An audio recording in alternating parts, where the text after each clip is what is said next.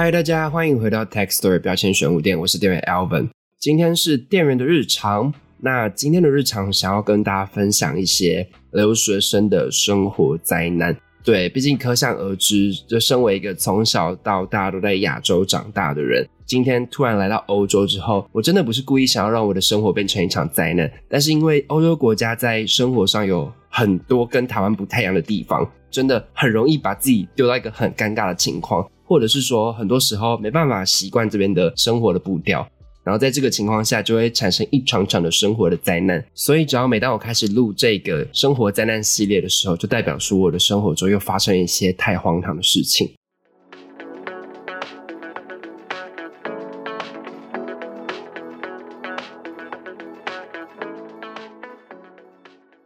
那我们今天要讲的荒唐事，就是我去剪头发的过程。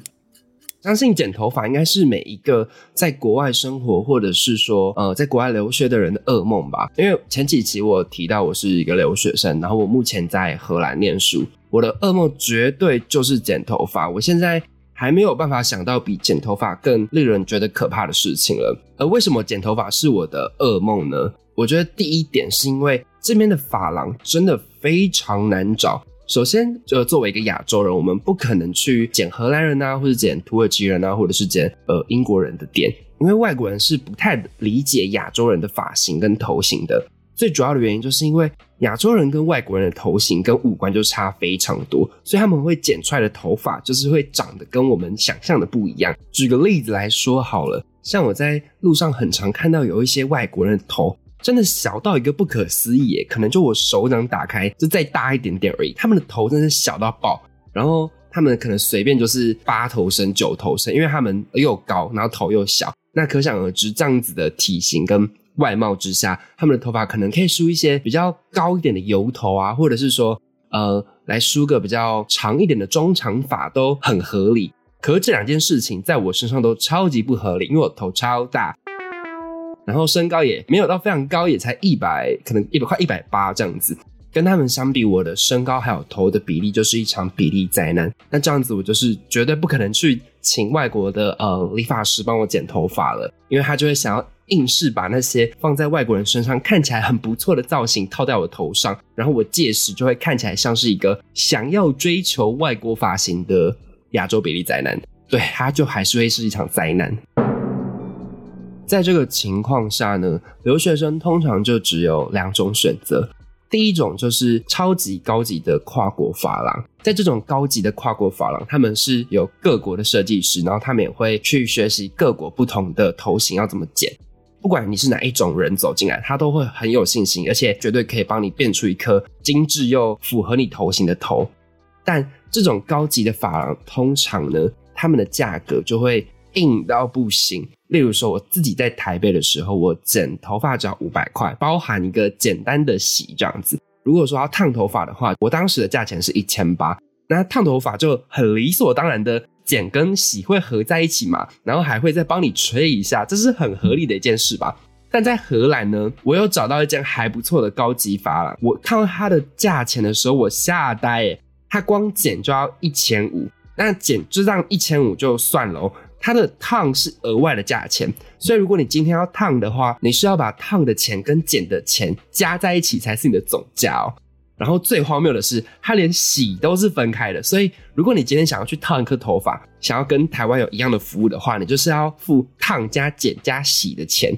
然后我前一阵子才去问了一家呃韩式发型的店。他是跟我说哦，这样子大概是六千五台币，我吓傻，就是 六千五台币。Hello，就是我到底是要怎么样才可以在我头上花到六千五？所以我个人目前是不考虑这种高级的发廊的，除非我真的走投无路，我真的那个头发真的走不下去了，我才会想办法存个可能两个月的钱，我再去烫好了。那眼下作为一个普通的留学生，我们就只能选择另外一个发廊。我们简称它中国阿姨发廊。什么是中国阿姨发廊呢？通常每一个城市里面都会有一到两家中国阿姨发廊，那里面的理发师就是就是中国阿姨，很好理解，年纪大概在四十岁到五十岁之间。毕竟他们就是中国阿姨嘛，所以不能太期待他们有多么新潮的观念，或者是他们可以帮你剪出一颗多么潮流之下的头。所以每次走进去的时候，大部分我们只是期望说，好，我们今天要抽到一个可圈可点的阿姨就好了，我们不需要她太惊艳，只要她不要把我的头剪爆，我就是抽到大奖了这样。但就也是因为这个中国阿姨的剪发品质真的没有到非常高，所以。我的心理状态就是，我只要能拖我就拖。以前在台湾的时候，一个月都会剪一次头发的我，我来这边之后，我至少要两个月我才能走进理发店。我一定要等到我的头发真的完全不能再拖下去的时候，我才愿意去预约，而且一定要当天剪，因为就是我真的要受不了了的情况，我才会去剪。可想而知，我们今天来分享这个。生活灾难就是我抽到了一个令我啧啧称奇的中国阿姨，她真的太荒谬了。首先呢，这个中国阿姨，我对她的第一印象是还不错的哦，因为她都有把自己的，例如说妆发都整理好才来上班，不像我之前有抽到几位中国阿姨，真的是他们可能忘记自己是理发师了。他们的状态就是会让人有一点点担心，把自己的头发交给他。今天这位中国阿姨整个仪容是很端正的，再加上这位阿姨的口条非常流利，她讲起话来很有逻辑，也很有架构。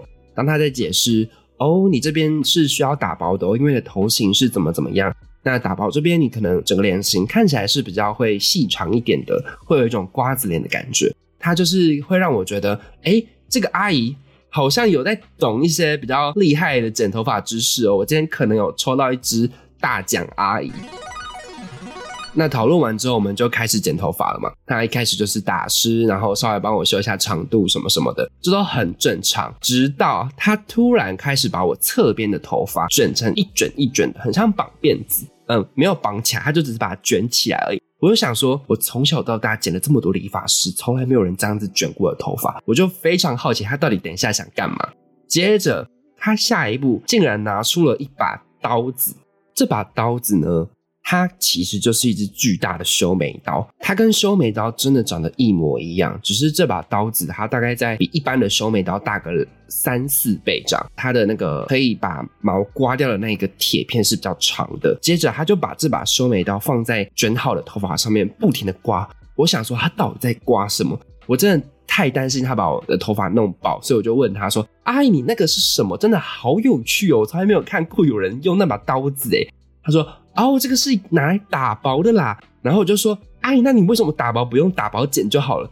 他说，因为你旁边头的层次，我想要让它有一点线条，所以我把你卷起来，然后我在左边削一刀，右边削一刀，你的发尾就变成尖的了。这样子它就不会看起来这么呆板，然后你发尾就会轻轻的这样子。我到这个时候，我其实就觉得事情有一点不妙，正在往不太正确的方向发展。他讲这一大串的解释的言下之意就是，阿赞我的刘海跟旁边的头发的尾巴每一条都是不规则，然后没有一个整齐的层次吗？简单来说，它就是会长得像狗啃的一样。但在那个当下，我真的逃不了，我就觉得好，这个阿姨刚刚听起来蛮有说服力的，我先相信她，就让她刮刮刮刮刮，刮完之后好像就结束了，我也不知道她到底做了什么事情。他不是应该要再拿一些剪刀，可能然后上面打薄一点，或是修一下什么的吗？好像也没有诶，他好像就是用了那一把刀就完成我整颗头的设计了耶。但这个时候我的头发基本上还是湿的状态，所以我是完全看不出有任何的端倪的。然后啊，我就不管，反正我们就去洗头，头发都剪了，想说事已至此，我就只能祈祷。等到他洗完了头发，帮我吹好头发之后，我就发现完蛋了。真的跟狗啃的一样，而且是一只大藏獒啃的，很夸张。就是我从来没有看过头发的尾端是这么乱，而且我拿手机拍我自己的侧面，我完全看不到一条整齐的收尾线。我不太确定那个理发的名词怎么说。通常正常的我在台湾剪过的头发师，他们会拿打包剑在我的侧边修几刀，但他们不会修的太浮夸，所以整个看过去是会有一个渐层往上。然后你可以看得出来，哦，它大概在发尾五公分的地方有进行一个打包的动作，这样。但因为这个阿姨呢，她就是用一把刀子刮出来的打包，所以它每一下都是不均匀的，就像是你拿出一张白纸，再拿出一把剪刀，在你这张白纸上左边剪一下，右边剪一下，然后一路剪过去，那它就会变成一个锯齿状的东西。我看到我头发变成这样子那个状态。我真的差一点点笑不出来。但还好，这个阿姨虽然说她发尾有一点失败，但她整个头型跟头发的厚薄度是顾的还可以的，她没有把我整个头型剪歪掉。我会给这个阿姨可能五十五分吗？没没办法让她及格，但是我有可能下次还是会再去，因为如果我想要便宜的剪法的话，好像也只有这个选择。那可能我就下次跟她沟通说：“阿青，这个打薄剪。”它是有存在的意义的耶，还是我们这次用大保剪，我们就不要用那一把奇怪的刀了啦，亲。